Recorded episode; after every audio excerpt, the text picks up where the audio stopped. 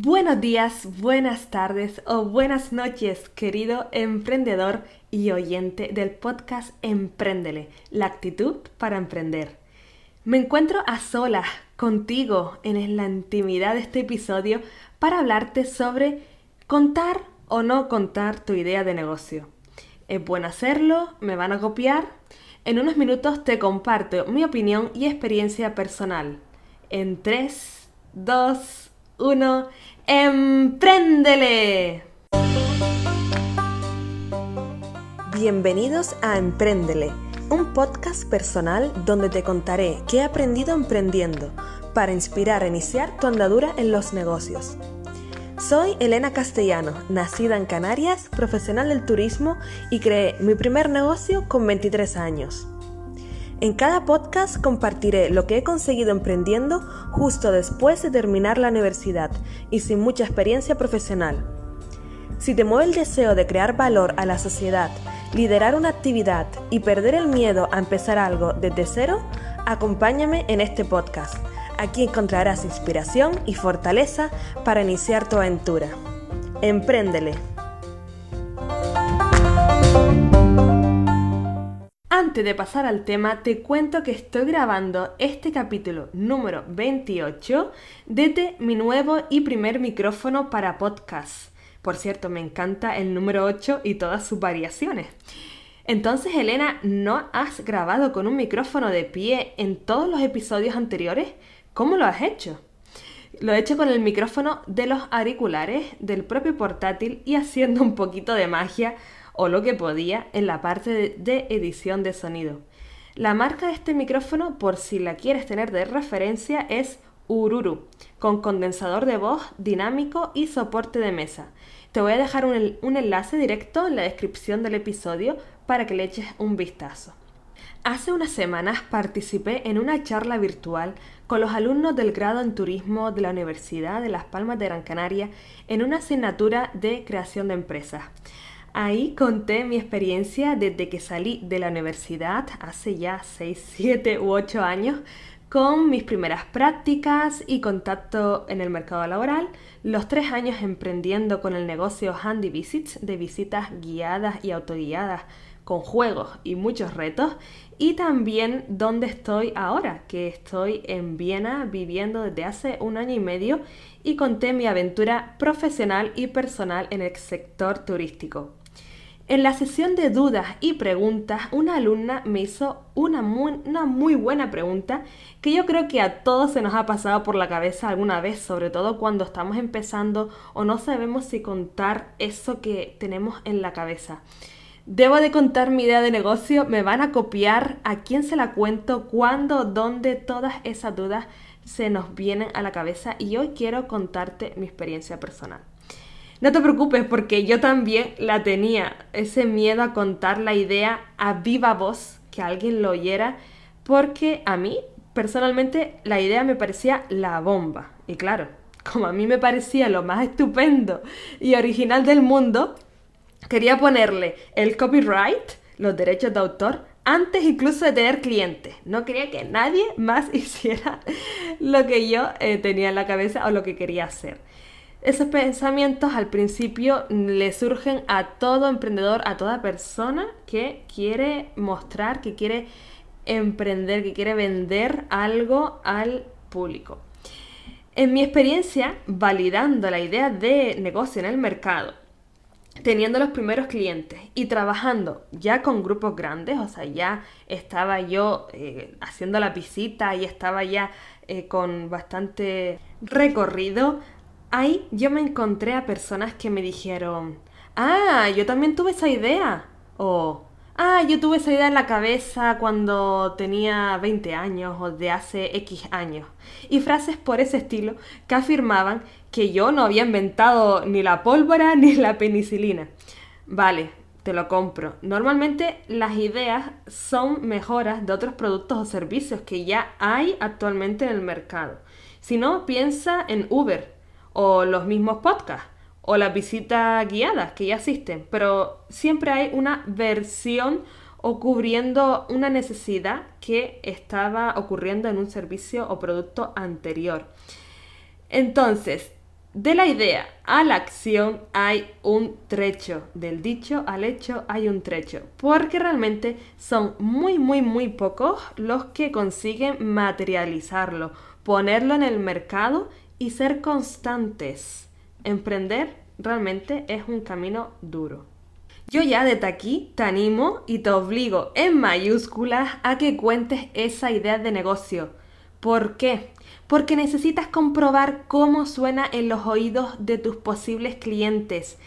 Quieres y necesitas saber su reacción, si captan a la primera lo que vas a crear, si ellos serían o no tus clientes. No porque se entusiasmen lo van a hacer.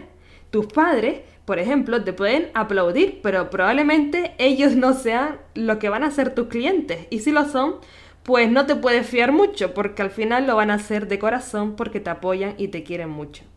Necesitas contar esa idea a personas desconocidas. En definitiva, obtener feedback, valoraciones, porque en tu cabeza ves la idea clarísima, reluciente y piensas, ¿cómo es que a nadie se le ha ocurrido antes? No hay nada así en el mercado, soy el primero. Todo ese tipo de ideas seguro que se nos ha venido a la cabeza. Y te recalco que una idea es una idea. Y una idea con clientes es un negocio. Y cuando emprendes, quiere ganar dinero y vivir de eso, ¿verdad? Entonces comunica al mundo lo que quieres hacer. Y te pongo un ejemplo de la vida cotidiana. Quieres cortarte el pelo y en tu barrio hay más de 20 peluquerías. Sí, más de 20 peluquerías, pero tú siempre eliges ir a la misma. ¿Y por qué? Porque conoces a la peluquera desde que eras pequeño, porque el local y la filosofía de la empresa conecta contigo, porque te atienden siempre súper bien o porque es la más económica. Da igual la razón que sea.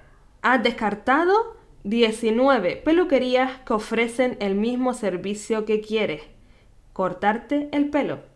Entonces, no tienes que inventar la vacuna de la próxima pandemia, ojalá que no, sino buscar el valor que ofrece.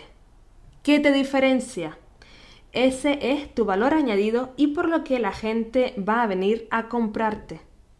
¿No te ha pasado eso de que vas siempre a la misma tienda porque el chico o la chica que te atiende es simpatiquísimo, majísimo, mm, precioso? Pues mira, el valor añadido de esa tienda es la simpatía, entre otras cosas. Analiza cómo te comportas tú mismo al consumir productos y servicios. Obsérvate y actúa. Me apetece contarte una anécdota que tuve en una sesión de formación para emprender, en donde la primera clase contábamos esa idea que queríamos desarrollar. Todos los asistentes contaron por encima de qué trataba su proyecto, o por lo menos, si no lo tenían muy claro, en qué sector se identificaban, si era una idea tecnológica, turística o gastronómica. Incluida yo, que no sabía ni cómo explicar lo que quería emprender. De todos esos asistentes había un señor que no quería soltar prenda, nada de nada, y lo justificaba diciendo que no tenía la idea bien formada para contarla. Además, su expresión corporal indicaba que estaba en una posición de defensa de ataque. Y hoy pensé, si vas a la consulta de un médico porque te duele algo, ¿no le dices los síntomas que tienes porque no lo tienes claro? Le cuentas algo y el médico, con lo que sabe, te hará preguntas para ir definiendo eso que te pasa. Busca a personas que te hagan preguntas. Así defines tu idea y sabes qué contar en las próximas veces.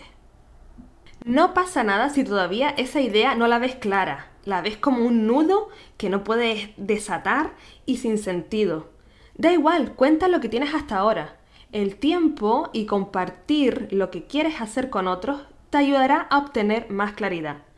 Yo también me encontraba bloqueada durante los inicios, incluso ya teniendo clientes, no sabía ni cómo contar los servicios que ofrecía para diferenciarme. Me liaba mucho en el discurso, iba en contra de la simplicidad y eso sin duda no me ayudaba. Piensa que la gente lo que quiere es que le digas en una frase lo que hace, en unos pocos segundos. Y si no, mira la forma tan instantánea que tenemos a día de hoy de consumir contenidos. vídeos de 15 o 30 segundos, 120 caracteres para escribir en la biografía de tu perfil. Madre mía, qué presión. Pero Elena, me da vergüenza y miedo a decirlo por si nadie me va a comprar o si lo ven absurdo. Si piensas que nadie te va a comprar, mejor cuenta esa idea cuanto antes para saber si estabas en lo correcto o te equivocabas. La vida es corta y no nos gusta perder el tiempo, ¿verdad? En resumen, cuando cuentas tu idea o negocio, estás testeando y probando cómo, cómo suena en los oídos ajenos. Si esa persona sería o no tu cliente. Si incluso esa persona te puede presentar o cruzar a posibles clientes, contactos y, ayudar, y ayudarte a darle una bonita forma a esa idea y a lanzar ese proyecto. Mi mantra es empréndele a lo que se traduciría. Vamos a hacerlo a ver qué pasa. La actitud de emprender.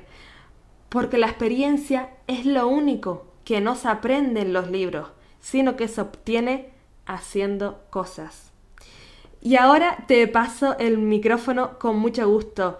¿Has tenido miedo a contar tu idea? ¿Qué ha pasado cuando la has contado? Me encantará saber tu historia si me la haces llegar por LinkedIn o Instagram con joven y sana o joven y aventurera. Te envío un bonus point si es una consulta o un comentario por audio y así continuamos en el formato este de voz. Emprendedores, emprendedoras y oyentes, muchísimas gracias por acompañarme en este espacio íntimo en el que estamos tú y yo aquí aprendiendo y escuchándonos. Gracias por considerar este contenido de valor y querer inspirarte con la vivencia de otros profesionales. Te pido, por favor, que compartas este episodio si te ha llegado al corazón y ha resonado algo contigo. Deja un comentario en iVoox o en Apple Podcasts. También puedes dejar estrellas para que las personas valoren que es bueno y que necesitan consumir este contenido. En Spotify puedes descargar los episodios y escucharlos en otro momento. También darle a seguir y así apoyas este podcast. Acompáñame al unísono con Empréndele. Hasta el próximo episodio y te envío una gran sonrisa desde Viena.